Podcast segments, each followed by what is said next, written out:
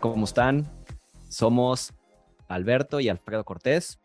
Bienvenidos a su podcast, Al Café Financiero, y hoy vamos a responder la pregunta que muchas personas nos hacen, sobre todo cuando van comenzando a trabajar. ¿Por dónde empiezo? ¿Cómo estás, Alberto? ¿Qué onda? Muy bien. Bienvenidos todos al podcast. ¿Tú cómo estás? ¿Listo para arrancar? Listo para arrancar. Eh, recuerden que nosotros nos especializamos en seguros e inversiones y nuestra misión es ayudar a las personas para que siempre tengan dinero. Recuerden seguirnos en nuestras redes sociales, nos van a encontrar en Instagram, en YouTube y por supuesto en Spotify para que nos escuchen eh, todos los días con nuestros eh, tips y hacks financieros. Ok, pues comencemos con esta pregunta. ¿Por dónde empiezo? Es algo muy común que seguramente todos tuvimos y hemos tenido en la cabeza. Sí. No solamente cuando comenzamos a trabajar, sino cuando queremos ya tener finanzas sanas, ¿no? Correcto. Sí, creo que es muy frecuente esa pregunta y tal vez sea para alguien que, digo, generalizando, puede ser que va arrancando a lo mejor su vida profesional o que está saliendo de la universidad o posiblemente Tal vez ya tengo un poco más de experiencia, pero aún así no, ha, no se ha sentado a, pensar, bueno, pues ¿qué hago con mi lana, no? O sea, ya estoy ganando dinerito, pues ¿qué hago con él, no? Ok, me parece muy bien. Yo pienso que aquí tenemos que dividir a dos tipos de perfiles. El primero es la persona que trabaja para una empresa, es decir, aquella persona que es empleado o empleada de alguna empresa, y el segundo es la persona que está emprendiendo, porque son dos perfiles distintos y muy posiblemente cada uno tenga eh, beneficios, por ejemplo, en la empresa que el emprendedor no tiene. Entonces, ¿qué opinas tú, Alberto, sobre cómo debe empezar cada una de estas personas su vida financiera? Bueno, creo que ambos eh, deben tener mucha organización y disciplina, pero más la persona emprendedora, porque a final de cuentas, eh, pues el ingreso es irregular, ¿no? Depende de, sus ventas, de su capacidad de, de, pues del negocio, ¿no? Vamos a llamarlo así, y más si está iniciando. Entonces, yo primero que todo em, cuidaría mucho el lado de deudas de, las de la parte del, em, del, emprendedor, ¿no? ¿Qué tanto te puedes apalancar? ¿Qué tanto puedes apalancar el negocio? Creo que es la parte clave. Para alguien que es empleado, yo creo que como ya sabes cuánto vas a recibir mes a mes, ¿no? Tienes, puedes hacer un presupuesto muy acertado, vamos a llamarlo así, y puedes manejar mucho mejor la parte de, de a lo mejor de, un, de una deuda, de algún tipo de crédito, pero sí tener cuidado de no sobreendeudarte porque ahí tienes un problemón, porque tu tiempo está consumido en la empresa, ¿no? Entonces yo cuidaría mucho esa parte, primero que todo qué tanto, qué tan bien manejo mi, deuda, mis tarjetas de crédito, lo que tú tengas, vamos a llamarlo en tu, en tu manera personal, ¿no? Desde ese punto de vista. Mm, pero a ver, ahora estamos pensando en alguien que ya tiene, lo dijiste ahorita, tarjetas de crédito, pero yo pienso que alguien que va empezando, yo cuando empecé no tenía ni una sola tarjeta de crédito.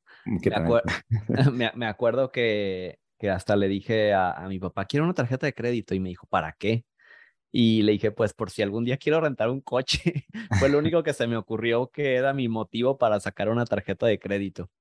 Pero que yo pienso que una persona que va comenzando en, este tema de, finanzas o de arreglar sus finanzas, definitivamente, claro, es cuidar la parte de, deudas, eh, pero también a veces siento que caemos en solamente cuidar las deudas y no estamos haciendo nada para cubrir, para cubrirnos a nosotros como personas y para el ahorro.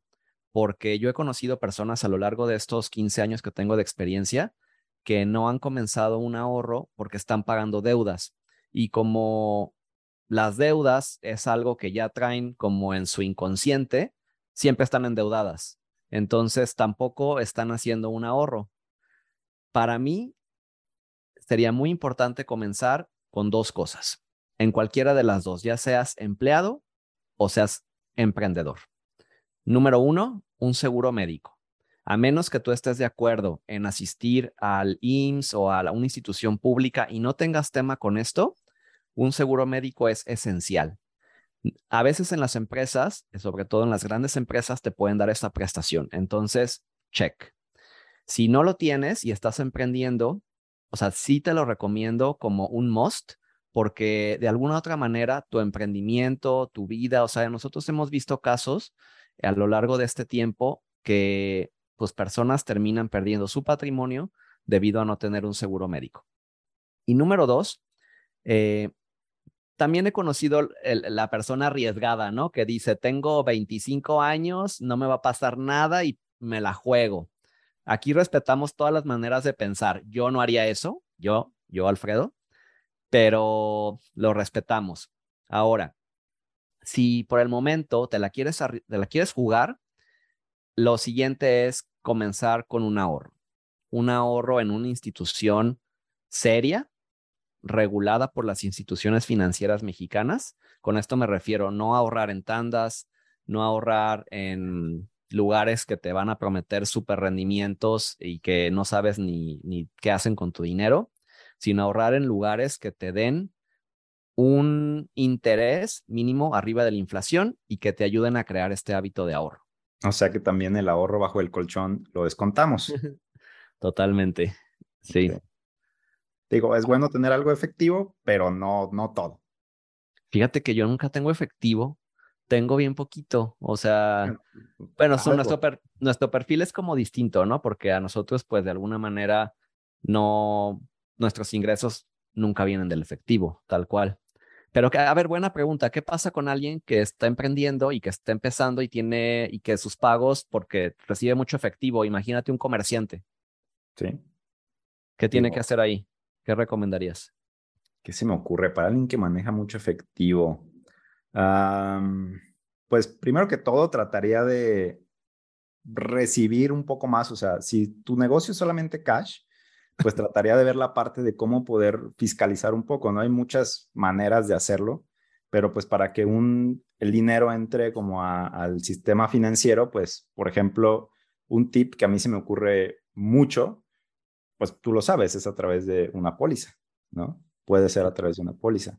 ¿Por qué? Porque las aseguradoras pueden recibir dinero en efectivo.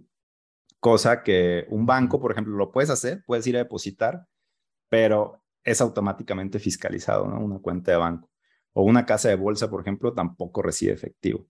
Entonces, para mí, alguien que recibe mucho efectivo eh, sería ver la manera de también fiscalizar tu negocio, de que pueda recibir un, pago a través de transferencias, tarjetas de crédito. Si definitivamente no te lo permite por su naturaleza, yo buscaría una estrategia a través de una póliza. Eso sería lo que a mí sí me ocurriría. Claro, y creo que solamente cuidando muy, mucho la parte de discrepancia fiscal, o sea, no podemos ingresar efectivos y, o sea, no puedes ingresar 10 mil o 20 mil pesos al mes en efectivo a ni siquiera una póliza y si te declaras en ceros o si no, no estás dado de alta. Entonces, muy buen tip como el, el buscar instrumentos de seguros para, para ahorrar. Se puede hacer con efectivo cuidando la discrepancia fiscal siempre, o sea, no jugándotela. O sea, yo no recomiendo eso. Y por otro lado, pienso que,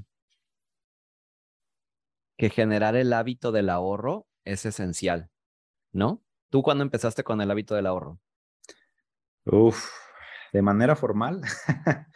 Ah, siempre he tratado de guardar algo, pero de manera formal, yo creo que por ahí de hace unos cuatro o cinco años, tenía 25, 26, eh, y abrí una cuenta de estas que te retiran el dinero y pues de ahí se me empezó a hacer un hábito y básicamente si, si cada mes no veo que se retire algo, yo trato de, de guardarlo, o sea, ya es algo inconsciente en mí. Entonces yo diría que hace unos 25, 26 años empecé con este hábito del ahorro, pero me hubiera gustado comenzar muchísimo antes porque antes lo hacía muy irregularmente, o sea, guardaba algo y luego lo sacaba y luego lo volvía a meter, o sea, era muy irregular. Conscientemente, o sea, ya bien, bien, 25 años, 25, 26 años. Ok. Yo pienso que yo comencé con el hábito del ahorro desde formal también, como 23, 24 años. Me acuerdo perfecto que recibí, yo trabajaba para una empresa transnacional y recibí un fondo de ahorro y yo lo que hice fue a buscar, pregunté entre los, mis compañeros de trabajo que si alguien conocía de fondo de inversión y me recomendaron a, a una persona de una casa de bolsa regulada. Entonces le hablé, tuve una cita, fui un cliente muy fácil, invertí mi dinero y así fue mi primer ahorro formal. Y la verdad te digo algo, para mí ese ahorro fue clave para poderme lanzar a independizarme porque yo de ese ahorro que hice, viví pues prácticamente unos tres o cuatro meses cuando decidí independizarme como asesor financiero. Y siento que eso le pasa a muchas personas, que no generan un ahorro y que cumplen 40 años, 50 años incluso, y están atados a su trabajo porque no tienen un ahorro, una inversión que les permita independizarse. Entonces, para mí, lo repito, gastos médicos mayores y generar un hábito de ahorro. Un hábito de ahorro. Es la manera en la que todos deberíamos de comenzar.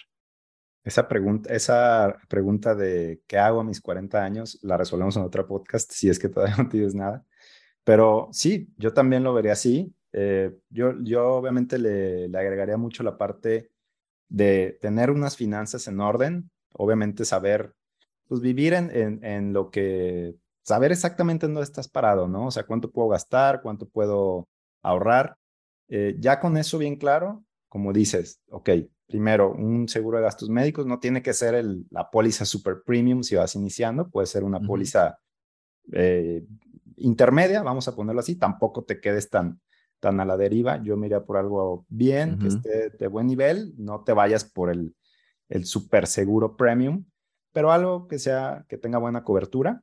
Y segundo, hacerte ese hábito, eso es clave, sea, ahora sí que con lo que, no con lo que puedas, con algo que sí te, te ponga un reto, obviamente. Mínimo el 10, mínimo. Sí, el 10%, algo que te rete, ¿no? Algo que digas, bueno, esto me motiva, no son 500 pesos, tal vez no son 10 mil, pero algo que me esté poniendo a prueba en cuanto a mis finanzas personales y que yo me dé cuenta que si un mes se me desbalancea, pues me cuesta ahorrar, ¿no? O sea, entonces ahí yo, yo también pondría eso, algo que te motive y que a la larga, pues le vayas a sacar provecho, ¿no? Porque si ahorras 10 mil pesos en 10 años, pues no le vas a ver el jugo, ¿no? Entonces, si ya tienes una buena cantidad, ah, pues bueno, ahora sí arranco mi negocio, ahora sí doy el enganche de mi depa, ahora sí, eh, pues no sé, me compro el coche de mis sueños, yo qué sé, ¿no? Lo que tú quieres.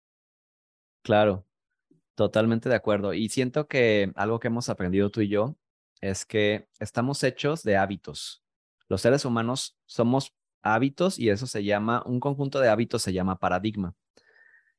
Entonces, cuando nosotros comenzamos a trabajar y a generar dinero, es muy importante que se cree el paradigma del ahorro, el hábito del ahorro. Porque si no puedes ahorrar cuando ganas 10 mil pesos al mes, tampoco lo vas a hacer cuando ganes 50 o 100 mil pesos al mes. No se la creen, ¿eh? No se la creen. no, de verdad, ajá, ¿verdad que no? O sea, pero tú y yo hemos hablado, se me viene a la mente personas que ganan 70, 80 mil pesos al mes y, y, no, ahorran. encuentran la manera de gastárselo todo. Exactamente. Y más. Entonces, si tú deseas tener finanzas sanas, necesitas hacerte el hábito del ahorro, pero a nivel subconsciente. Eso es muy importante. Y siento que pocas personas, eh, es más, yo lo desconocía, pero gracias al estudio de la mente que he hecho, el hábito del ahorro debe ser inconsciente. Así como de pronto, no sé, aprendiste a leer y escribir o aprendiste a manejar, que eso manejas a veces hasta hablando por teléfono malamente, el ahorro debe ser igual, debe ser inconsciente, que lo hagas inconsciente. Y para eso, en este caso, los seguros de ahorro lo hacen, porque cada mes te quitan de tu cuenta un monto mensual eh, y pues lo estás ahorrando, punto. Aprendes a ahorrar. Aprendes a ahorrar. Sí. Y fíjate, yo le agregaría, ah, puede ser que tus finanzas personales no sean perfectas, puede ser que tengas deudas, es normal. Creo que el día de hoy, pues acceder a un crédito es muy fácil.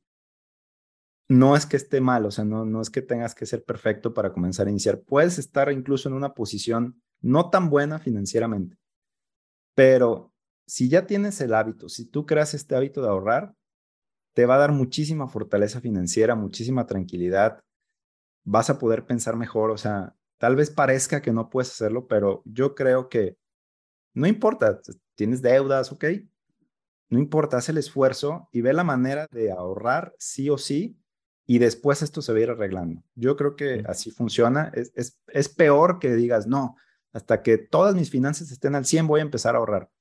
No, no, no, no. Es un error pésimo, ¿eh? Porque sí, sí me he topado con mucha gente que me dice eso. No, hasta que, hasta que termine de pagar mi saldo en mi tarjeta de crédito, comienzo a invertir. No, no, no, no. Hazlo al mismo tiempo. Empieza ahorita donde estás, como estés, y créeme que en el camino vas ajustando, ¿no? O sea, en el camino vas, vas viendo y sale de algún modo. E, es como, perdón que te interrumpa, se me vino a la cabeza, es como decir, voy a hacer dieta hasta que esté delgado.